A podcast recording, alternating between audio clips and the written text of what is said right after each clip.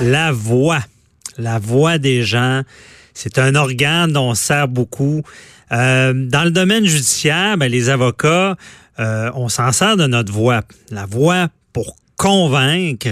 Et d'ailleurs, même, on essaie de, d'avoir de, l'impact avec cette voix-là, que ce soit devant un, devant un juge en négociation.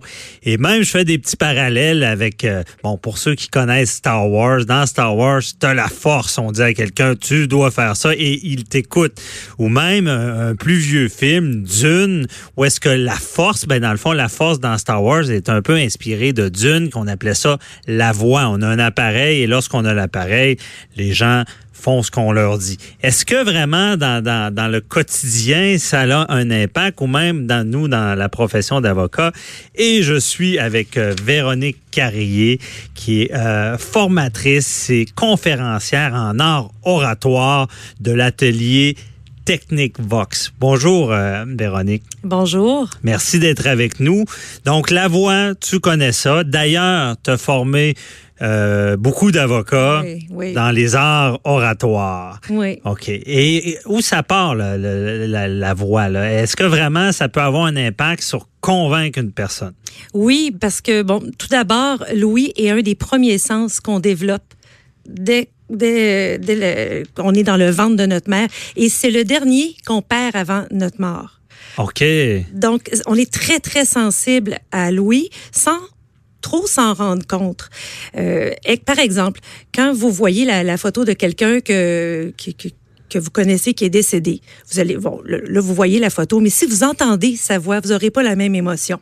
Ah ouais, c'est vraiment la voix peut nous rappeler, ben, nous, nous faire vivre une émotion ou même rappeler des souvenirs. Oui, c'est c'est prouvé là, que c'est plus fort même que la, que certaines fois là, juste de, regarder. Ok. Et ça a un impact direct. Et la voix, non seulement parce que la voix, il faut dire qu'elle est reliée à, à toute notre posture, elle est reliée à notre production hormonale. Ça peut aller très très loin. Mm-hmm.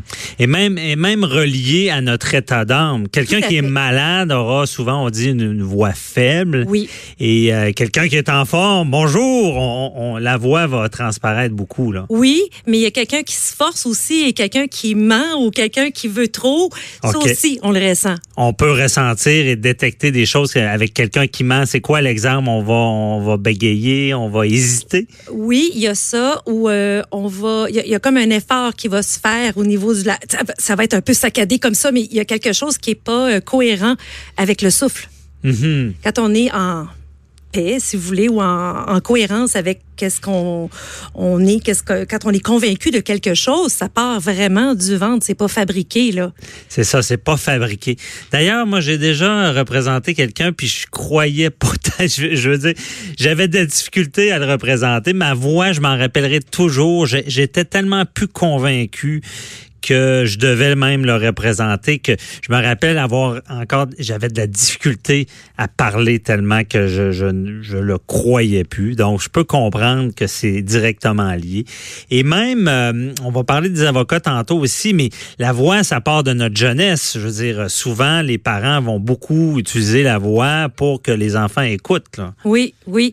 Et puis, euh, la voix, c'est relié, euh, parce que la, tout l'appareil vocal, la mécanique, la voix, c'est relié à la respiration, comme je disais tout à l'heure, à la mm. posture. Dès notre jeunesse, on modifie notre respiration. Mm-hmm. Euh, et là, on va, selon notre, tempérament qui est plus ou moins perfectionniste, on va monter le souffle. Mm-hmm. On va respirer, on va avoir une respiration qui va, être, qui va devenir beaucoup plus thoracique. OK. Et ça, cette respiration-là, 93% des gens ont une respiration thoracique. Pardon. Alors, c'est une respiration qui, qui, est plus haute. Mhm. Et plus une personne est stressée et anxieuse, plus elle va avoir la respiration haute. Ah, OK. Donc, euh, ça, ça, ça part de quand on est jeune et ça, ça va modifier notre voix. Mhm. Là, si je parle avec euh, la respiration haute, euh, vois-tu, là, je peux respirer, je, vais parler de plus en plus rapide, je vais avoir des gestes plus hauts, je vais, je vais parler rapidement, ma voix va être plus haute. Et je vais moins convaincre, je vais, je vais moins être posé, si on peut dire. Tout à fait. Là, je viens de descendre, ma voix, Et puis, euh, bon, s'il y a quelque chose qui, qui nous dérange, euh, qu'on a les émotions dérangées ou on on, on, on veut pas euh, on veut pas que que les gens perçoivent qu'on est dérangé, Mhm. le meilleur truc, parce- que tout de suite notre voix là, c'est c'est vraiment le baromètre hein, de nos émotions. Oui. Donc, tout de suite, un truc que je dis souvent, on met la main dans le bas du ventre, on laisse le diaphragme se déposer dans la main, donc comme notre ventre relâché, et tout de suite, la voix descend. Mhm. Tout de suite, notre rythme, parce que la voix est reliée à notre rythme, OK. le rythme ralentit aussi. Mhm. Le débit ralentit. Et c'est mieux. oui. C'est mieux. fait. Oui. Donc, c'est ça. Je comprends qu'il y a vraiment des techniques pour avoir une meilleure voix. Pour quoi, dans le fond? Qu'est-ce que ça donne d'avoir une meilleure voix dans Ben, notre on- quotidien? Ben, je, par- je, je dirais pas la beauté. L'idée dans ça, c'est on peut utiliser notre voix, bon, comme vous les avocats, pour négocier, pour plaider, tout ça. Exemple, si on veut négocier, un des plus euh, grands négociateurs euh, en France, Christophe Coppen, lui, il- il- on le surnomme la voix. Il disait, il, dit euh, souvent, puis ça, on, on peut faire l'effet miroir avec euh, Mhm. avec la voix. C'est même pas de manipuler, c'est d'installer un climat, c'est d'installer un climat de confiance. Donc, il faut se centrer au départ. Mhm. Se centrer, c'est respirer, euh, descendre notre souffle, descendre notre diaphragme. Et tout de suite, la voix va devenir plus grave. Si notre voix est plus grave, c'est prouvé aussi, on met les personnes davantage en, en- en confiance. Mhm. Si on a une voix naturellement haute, on a juste à ralentir le rythme et déjà, elle va être plus grave dans- par rapport à notre registre normal. C'est ça que je veux dire surtout. OK. Et ça, ça met les gens en confiance. C'est parce que euh, puis ça détend aussi parce qu'une voix trop haute, ça stresse le cerveau. Mhm. Donc, on, On n'écoute plus. Non. Les gens vont plus nous écouter. Oui. Et euh, après ça, si une personne est en panique devant nous ou, ou, euh, euh, s'énerve, comme lui, il négociait avec les, euh, les kamikazes, puis tout ça, puis avec les, les, euh, terroristes. Mhm. Il était au téléphone, il faisait en sorte que les, les gens ne tiraient pas sur quelqu'un. Donc, il allait avec sa voix grave. Et après ça, il synchronisait. Il allait par imitation de des, caractéristiques vocales Ouais. des gens qui étaient en face de lui. Certaines caractéristiques.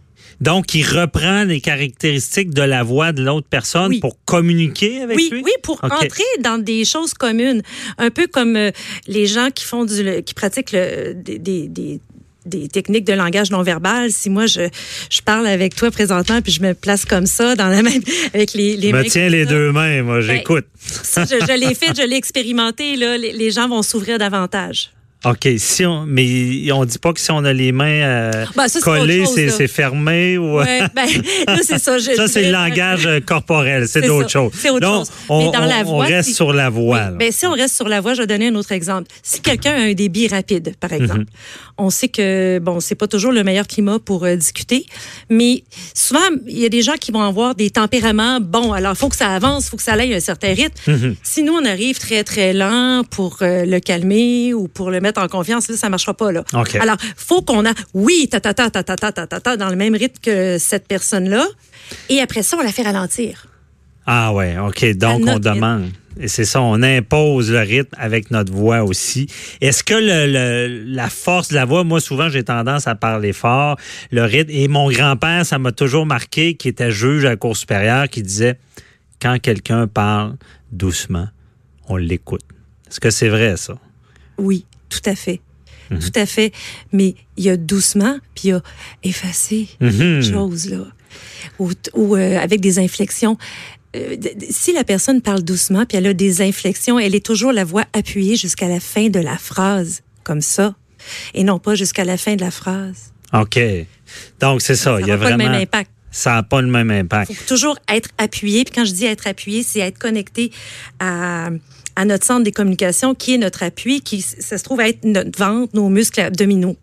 Ça, techniquement parlant, c'est difficile, c'est abstrait comme ça à la radio, là, mais ça, ça s'apprend. Puis on le faisait bébé, là. Alors ça se réapprend en grandissant. C'est ça. Donc, dans, dans les formations, les conférences, il y a des techniques, là, des trucs comme ça, physiques, Oui, pour améliorer la voix. oui. Euh, c'est, on n'a pas seulement une voix en naissant puis ça finit là. On peut travailler ça. là. C'est ce que j'ai Ben, en compris. fait, là. oui, ben c'est ça. Moi, je, suis- je, je, je l'ai travaillé. En fait, je suis chanteuse classique euh, de formation. Mhm. Et euh, comme les comédiens, comme les chanteurs classiques, on, on apprend, on réapprend à, à parler. Euh, on réapprend à placer notre voix comme avant les états d'anxiété et de stress qu'on Mhm. avait, qu'on a, qui a fait qu'on a modifié notre respiration jeune, qui fait qu'on a modifié notre voix. Oui, OK. Donc, ça, on réapprend. Oui. à- et, et dans ce qui est de la voix, c'est ça que je comprends bien, il y a beaucoup, une grande partie vient du respire. là. Tout à fait. Un bébé, ça nous convainc, hein? Oui. Je- mais un, bébé qui veut quelque chose, là, il puis il n'y a, pas besoin de crier, là. Oui, OK. Mais, euh, la façon qui. C'est une analogie comme Ouais. ça, mais nous, à- à- quand on était, si vous voulez, à l'état brut, puis souvent c'est une façon de se défendre socialement. Quand on, on fabrique une voix, on fabrique, on, on se fabrique une espèce de personnage social, hein, finalement. Oui. Puis, euh, puis euh, il y a moyen, quand on est adulte, justement, de revenir euh, complètement cohérent avec notre corps, de, de parler avec notre corps, tout simplement, de parler avec nos intentions et euh, sans euh, devenir vulnérable pour autant. Et dans la pratique professionnelle, ce qui arrive, c'est que euh, on, on- les gens n'ont pas d'affaires.